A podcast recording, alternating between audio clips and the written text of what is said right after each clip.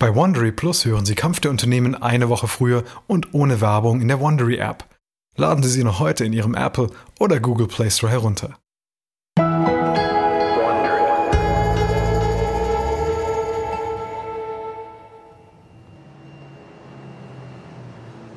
Es ist Juli 2013 und im SpaceX-Hauptquartier in Hawthorne, Kalifornien, telefoniert Elon Musk mit der NASA. Er macht einen ungläubigen Gesichtsausdruck. Ein anderer Bieter? Wen sonst interessiert die 39A? 39A ist eine Startrampe im Kennedy Space Center in Florida. Hier starteten die unglückseligen Mondmissionen von Apollo 13, die erste Space Shuttle Mission 1981 und die letzte Shuttle Mission 2011 ins All. Aber die glorreichen Zeiten der Startrampe sind lange vorbei. Jetzt wuchern Büsche und Unkraut durch den rissigen Beton und Rost zerfrisst das Gerüst. Die NASA gibt monatlich 100.000 Dollar für den Erhalt des Areals aus und will es gerne loswerden. Musk wittert seine Chance. Die Startrampe ist für die größten Raketen gebaut worden. Sie ist ideal für die riesige Falcon Heavy Rakete, an der SpaceX gerade arbeitet. Ganz zu schweigen von der Verlockung, diesen symbolträchtigen Startplatz der NASA zu übernehmen. Aber auch jemand anderes interessiert sich dafür und kommt damit Musk in die Quere. Musk wird ärgerlich, als der NASA-Beamte die Identität des Konkurrenten preisgibt. Bezos? Blue Origin hat noch nicht mal einen Zahnstocher ins All geschickt. Wozu dann die Startrampe? Dann lässt die NASA eine weitere Bombe platzen. Blue Origin arbeitet nicht allein. Auch die United Launch Alliance steht hinter dem Gebot von Blue Origin. Diese Allianz besteht aus Boeing und Lockheed und wickelt den Großteil der Raketenstarts der US-Regierung ab, sodass die Unterstützung der Allianz Gewicht hat. Ist das ein Witz? Sie spielen doch da nicht ernsthaft mit, oder? Doch die NASA muss das Angebot von Blue Origin ernsthaft in Betracht ziehen. Musk legt auf. Er kocht vor Wut. Nach jahrelangem Putt eskaliert der Wettkampf zwischen SpaceX und Blue Origin immer mehr. Im Kampf mit Blue Origin und der United Launch Alliance positioniert sich Musk als der Mann, dem Amerikas Interessen besonders am Herzen liegen.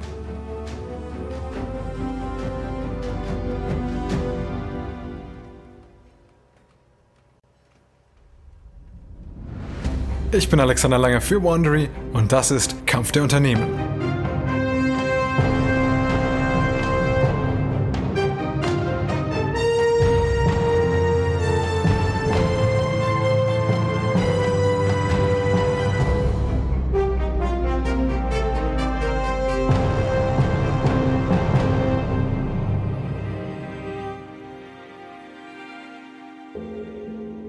Der letzten Folge hat die NASA ihre Space Shuttle Flüge eingestellt und nun kann nur noch Russland Astronauten ins All schicken. Und SpaceX begann mit Frachttransporten an die internationale Raumstation. Jetzt, nach 15 Jahren Arbeit im Verborgenen, steigt auch Blue Origin in den Ring. Dies ist Episode 5 Weltraumkrieg.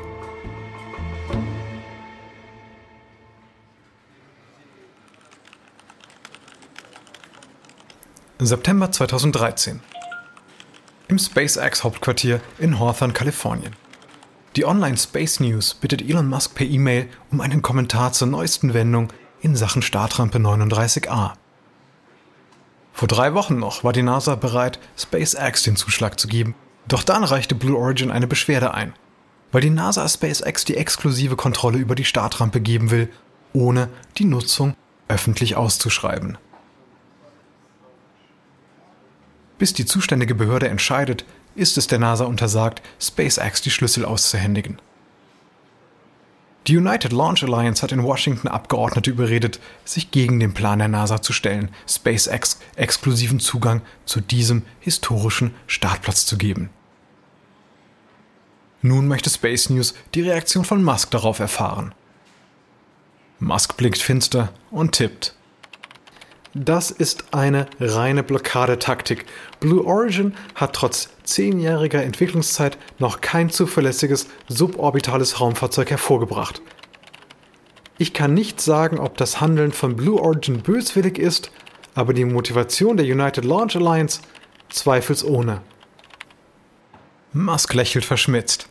Es ist an der Zeit, den Bluff von Bezos aufzudecken. Er tippt weiter. Wenn Blue Origin binnen fünf Jahren ein Raumfahrzeug baut, das an die Raumstation andocken kann, gehen wir gerne auf seine Bedürfnisse ein. Und dann ein letzter Seitenhieb. Aber ich glaube, eher entdecken wir Einhörner unter dem Regenbogen. Mit triumphierendem Lächeln drückt Musk auf Senden. Im Dezember 2013 weist die zuständige Behörde die Dienstaufsichtsbeschwerde von Blue Origin zurück. SpaceX bekommt Zugang zur Startrampe 39A. Er steht also 1 zu 0 für SpaceX gegen Blue Origin und United Launch Alliance. Und Russland steht kurz davor, Musk eine Möglichkeit zu geben, sich an Blue Origin und der Alliance zu rächen. März 2014. In der ehemaligen Sowjetrepublik Ukraine marschiert die russische Armee ein. Zur Weltpolitik und den Spannungen durch den Schatten, den der russische Präsident Wladimir Putin auf die Grenze zwischen Europa und Russland wirft. Die Truppen des Kremls gehen auf der ukrainischen Halbinsel Krim in Stellung. Die USA bezeichnen dies als russische Invasion. Die US-Regierung verlangt den sofortigen Rückzug der russischen Streitkräfte. Aber Putin ruft seine Soldaten nicht zurück. Er annektiert die Krim da Russland auch GPS-Satellitensignale stören kann, will das Pentagon seinen Zugang zum Weltraum jetzt dringend absichern. Doch als es der United Launch Alliance Milliarden Dollar Aufträge ohne Wettbewerb erteilt, startet SpaceX einen Gegenangriff. März 2014 in Washington untersucht der Senatsausschuss für Verteidigung das Monopol der United Launch Alliance auf militärische Weltraumstarts. Der CEO der Alliance, Michael Gass und Elon Musk sind geladen. Gass spricht zuerst. Der glatzköpfige Alliance-Chef verweist stolz auf 68 erfolgreiche Raketenstarts und warnt vor einem offenen Wettbewerb bei nationalen Sicherheitsaufgaben im Weltraum. Sich in Fragen nationaler Sicherheit auf kommerzielle Anbieter zu verlassen, birgt enorme Risiken für Raketenlieferanten und die Regierung. Aber Musk will Blut sehen. Er beginnt mit einem Angriff auf die himmelhohen Preise der Alliance. Durch die Kooperation zwischen Boeing und Lockheed wurden in der Pressemitteilung Einsparungen in Höhe von 150 Millionen Dollar angekündigt. Stattdessen gab es Milliarden von Dollar an Überschreitungen. Musk berichtet den Senatoren, dass ein durchschnittlicher Start der Alliance 380 Millionen Dollar kostet. Ein Start der Falcon 9 nur 100 Millionen. Senator Richard Shelby betont, militärische Aufträge seien mit erheblichen Zusatzkosten verbunden, die SpaceX auf dem zivilen Markt nicht hat. Es scheint mir so, als würden Sie Äpfel mit Birnen vergleichen hier. Aber auch darauf hat Musk eine Antwort. In allen meinen Zahlen sind die Zusatzkosten für die Air Force bereits eingerechnet. Dann betont Musk den Schwachpunkt der Alliance. Ihre Abhängigkeit von russischen Raketen. Unsere Trägerraketen Falcon 9 und Falcon Heavy sind made in America. So kann die Atlas V unmöglich als sichererer Zugang zum Weltraum für unsere Nation bezeichnet werden, wenn die Lieferung des Haupttriebwerks von Präsident Putin abhängt. Die Alliance bemüht sich zu versichern, dass das Unternehmen über einen Vorrat an russischen Triebwerken verfügt oder sie selbst herstellen könnte. Aber der Schaden ist angerichtet. Schlimm genug, dass Amerika ohne Moskau nicht einmal Astronauten zur internationalen Raumstation schicken kann. Aber jetzt kontrolliert Putin auch den Weg von Militärsatelliten in die Umlaufbahn. Musk ist siegessicher. Aber das Pentagon vergibt in der Folge sieben weitere Aufträge an die Alliance. Und das ganz ohne Gegenangebote einzuholen.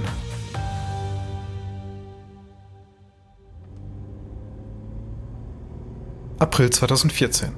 In Washington ist Elon Musk auf dem Rücksitz einer Limousine unterwegs zu einem Meeting. Mit zwei Beratern, die Musk zu einem dringenden Anruf drängen. Elon, die Klage, die Sie gegen das Pentagon vorbereitet haben wollten, ist fertig. Wir brauchen nur die Bestätigung, dass Sie die Klage gegen das Verteidigungsministerium wirklich durchziehen wollen. Musk lehnt sich zurück und schließt die Augen. Die Berater warten schweigend. Sie haben ihn das vor wichtigen Entscheidungen schon öfter machen sehen. Sie warten in aller Ruhe. Sie wissen, dass sie ihn nicht dabei stören sollten. Musk überlegt.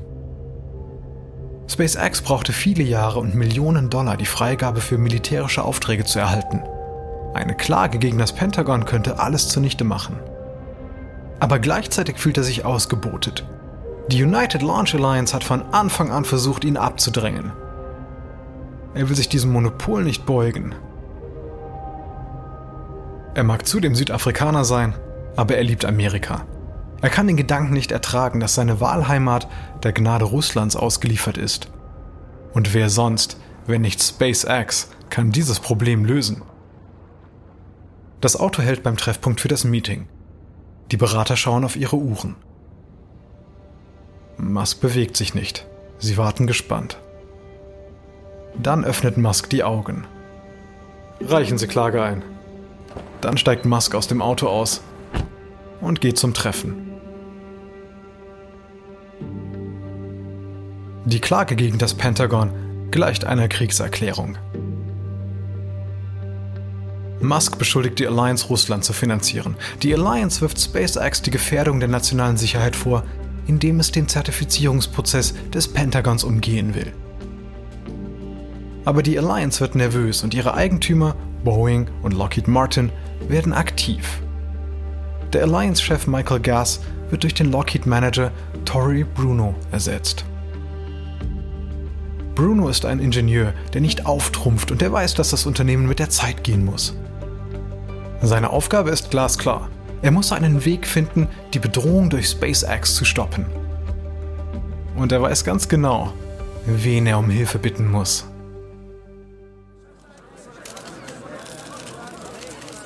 Im Sommer 2014 gibt Bruno eine Pressekonferenz in Washington. Er lächelt den Reportern des National Press Clubs zuversichtlich zu. Und das liegt an der Person, die neben ihm sitzt. Blue Origin Gründer Jeff Bezos. Bruno beugt sich vor ans Mikrofon. Ich freue mich sehr, Ihnen mitzuteilen, dass wir mit Blue Origin und Jeff Bezos eine Partnerschaft bezüglich der innovativen und kreativen Raketentriebswerktechnologie des Unternehmens eingehen werden.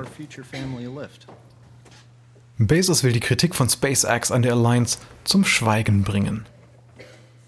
Blue Origin wird von nun an die Alliance mit seinen rein amerikanischen BE-4 Raketentriebwerken beliefern. Ganz ohne Abhängigkeit von russischen Triebwerken. Bezos setzt seine Lesebrille auf und strahlt vor Stolz, als er den Reportern das BE-4-Triebwerk von Blue Origin vorstellt.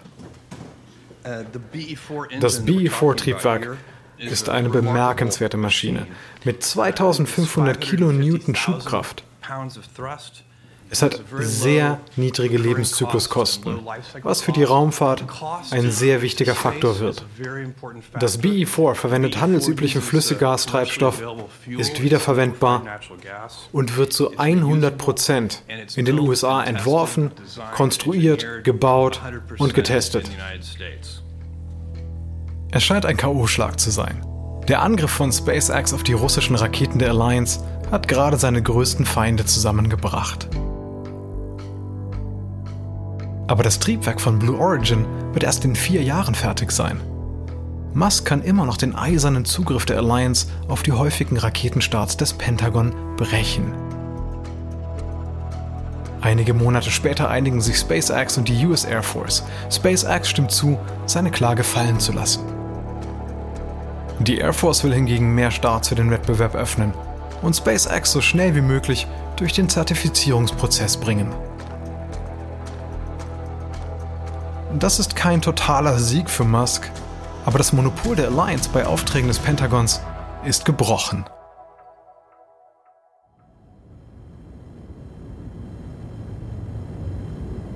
Früh am Morgen an Halloween 2014 fliegt über 15.000 Meter über der Mojave-Wüste ein riesiges weißes Mutterschiff durch den wolkenlosen Himmel.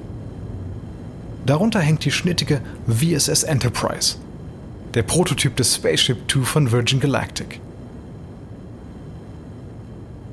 In der Enterprise führen die Piloten Seabold und Aylesbury die letzten Checks vor dem heutigen Testflug durch. Signal- und Warnleuchten?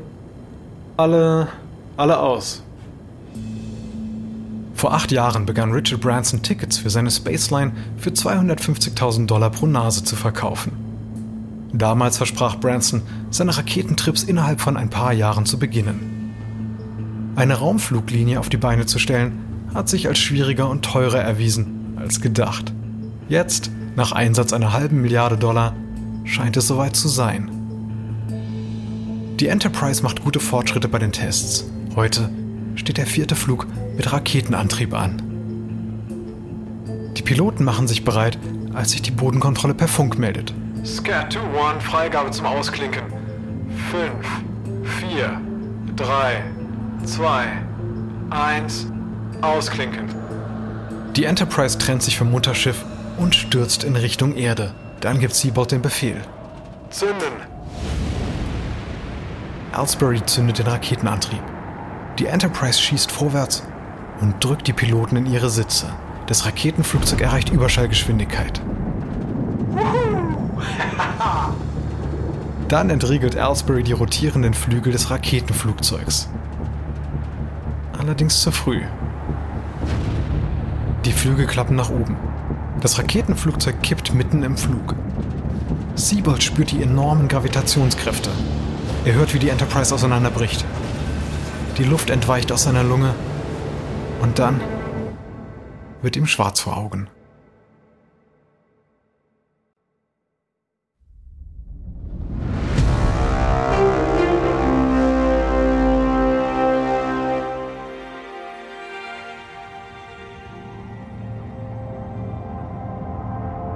Virgin Galactic Pilot Siebold öffnet die Augen. Alles, was er sieht, ist ein blauer und brauner Strudel. Eiskalter Wind bläst ihm ins Gesicht. Er bekommt kaum Luft.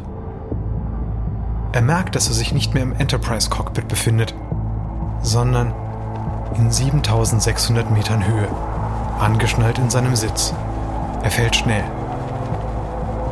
Er greift nach dem Sicherheitsgurt. Sein Arm tut höllisch weh. Er verzieht das Gesicht vor Schmerz und schnallt sich ab. Er nimmt eine Freifallposition ein, um den Fall zu bremsen. Dann wird er wieder ohnmächtig. 5000 Kilometer entfernt auf seiner privaten Karibikinsel lächelt Richard Branson, als eine E-Mail vom CEO von Virgin Galactic eingeht. Er öffnet die E-Mail und liest die Zeilen mit Entsetzen.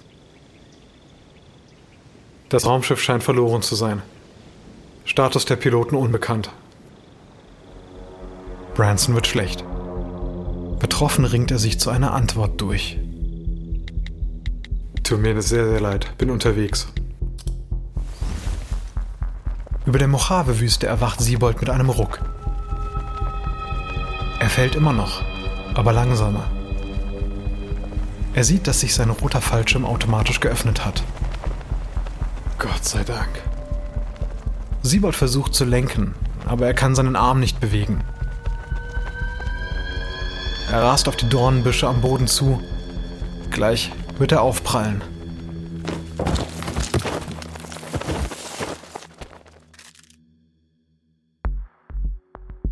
Die Sanitäter finden Siebold.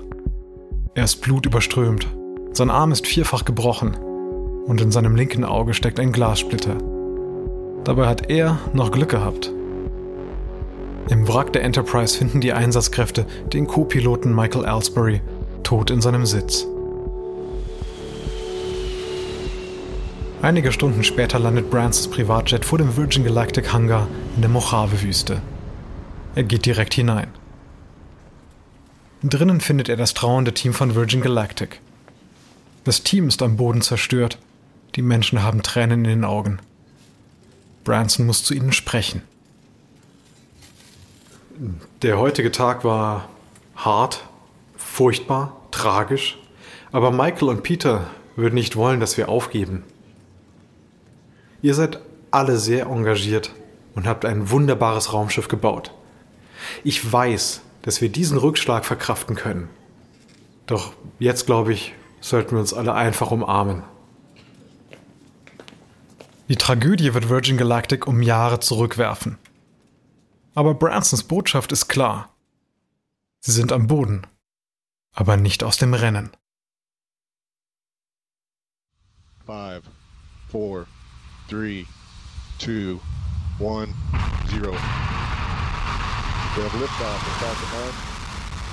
0. Es ist der 28. Juni 2015. Von Cape Canaveral aus ist gerade die neueste Falcon 9 Rakete von SpaceX gestartet.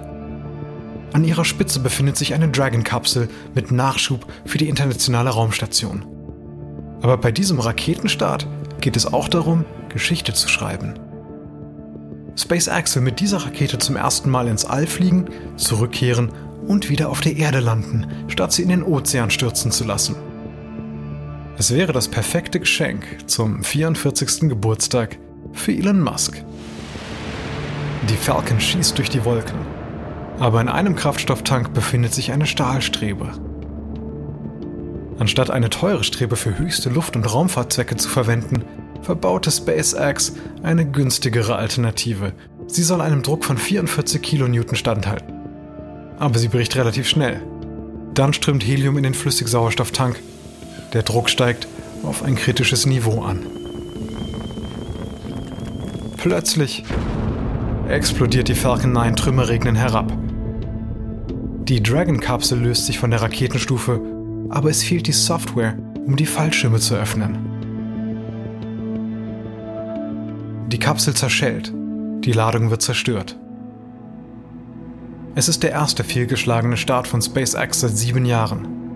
Musk hat nichts zu feiern. Die Explosion untergräbt die Versuche von SpaceX, dem Pentagon seine Zuverlässigkeit zu beweisen. NASA und FAA verbieten der Falcon 9 weitere Starts. Die eine defekte Strebe kostet SpaceX 250 Millionen Dollar. Und Blue Origin ist dabei, Salz in die Wunde zu streuen.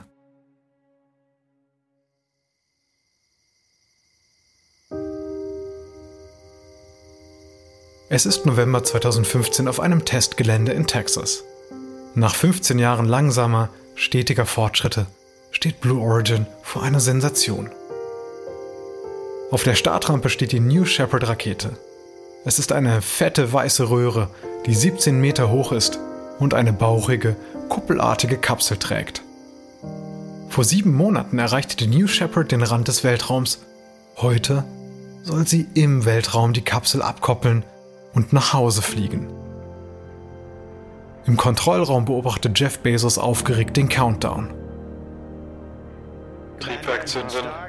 2, 1, Zündung und Start. Die New Shepard schießt in den Himmel. Bezos sieht sie Überschallgeschwindigkeit erreichen. Max Q wird erreicht. Die New Shepard überwindet den maximalen Widerstand und fliegt 100 Kilometer hoch zur Grenze des Weltraums. Die Kapsel, die eines Tages Touristen transportieren soll, löst sich. Die New Shepard beginnt mit dem Rückflug. Bezos geht im Kontrollraum auf und ab, während die New Shepard auf West Texas zuschießt.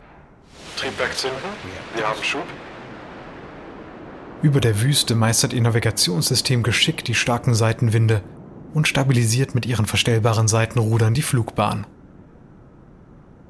Dann entfaltet die Rakete die spinnenartigen Landebeine und schwebt sanft auf die Betonstartrampe herab, in einer riesigen Staubwolke.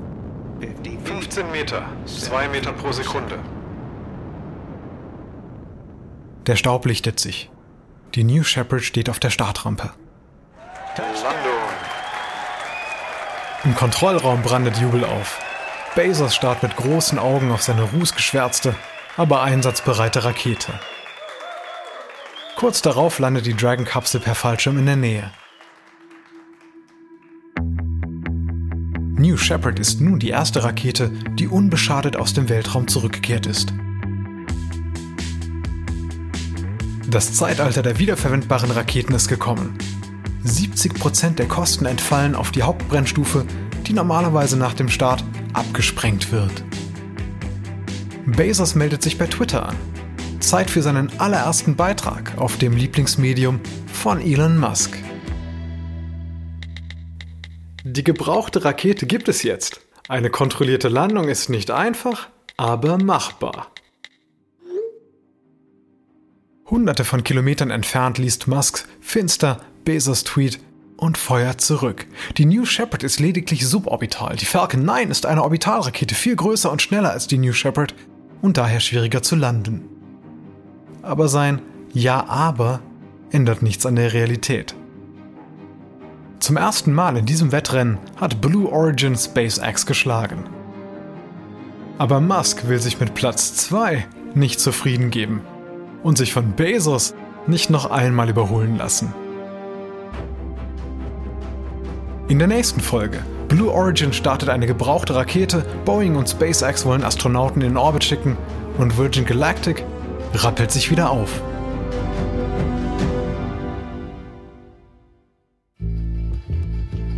Dies ist Episode 5 von SpaceX vs. Blue Origin aus Kampf der Unternehmen von Wondery.